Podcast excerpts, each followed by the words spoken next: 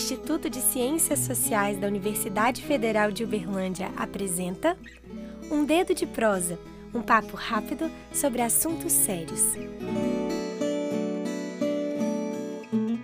Nossa prosa hoje é sobre intolerância religiosa. E quem vai falar sobre o assunto é a antropóloga Cláudia Suatovski, professora do Instituto de Ciências Sociais da Universidade Federal de Uberlândia. Professora Cláudia, o que é intolerância religiosa? Nós podemos entender que a intolerância religiosa é qualquer manifestação que fere o direito de liberdade de crença e de culto garantido a todos os cidadãos e cidadãs brasileiras pela Constituição Federal de 1988. A intolerância pode se dar de diversas formas, pode incluir ofensas, discriminações, ameaças ou agressões que sejam motivadas pela diferença religiosa. A intolerância religiosa também pode se manifestar na destruição de símbolos e objetos sagrados ou na depredação de espaços de culto, como os templos, igrejas e terreiros. Em 2016, a Secretaria Especial de Direitos Humanos apresentou o relatório sobre intolerância e violência religiosa no Brasil. Com base em dados recolhidos entre 2011 e 2015, o relatório indicou que as religiões de matriz africana, e em especial o candomblé e a umbanda, foram as que registraram maior número de episódios de intolerância religiosa.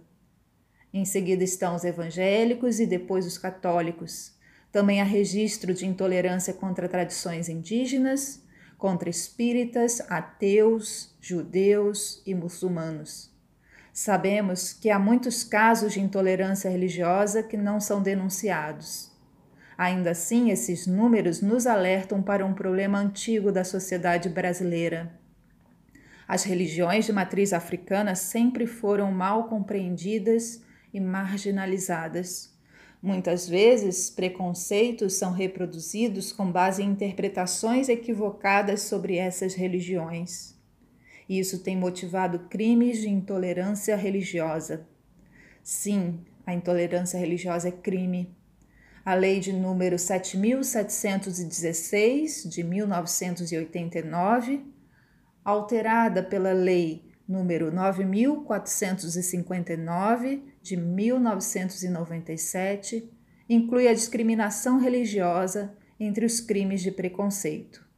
A lei diz que praticar, induzir ou incitar a discriminação ou preconceito de raça, cor, etnia, religião ou procedência nacional constitui crime. Portanto, o melhor caminho para evitar a intolerância religiosa é prezar pelo respeito em relação às diferentes religiões e religiosidades, e também por aqueles que não têm religião.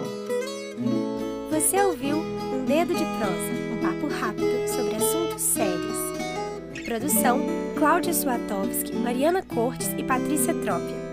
Edição: David Almeida. Locução: Júlia de Almeida. Música Primavera Mineira de Zeca Colares.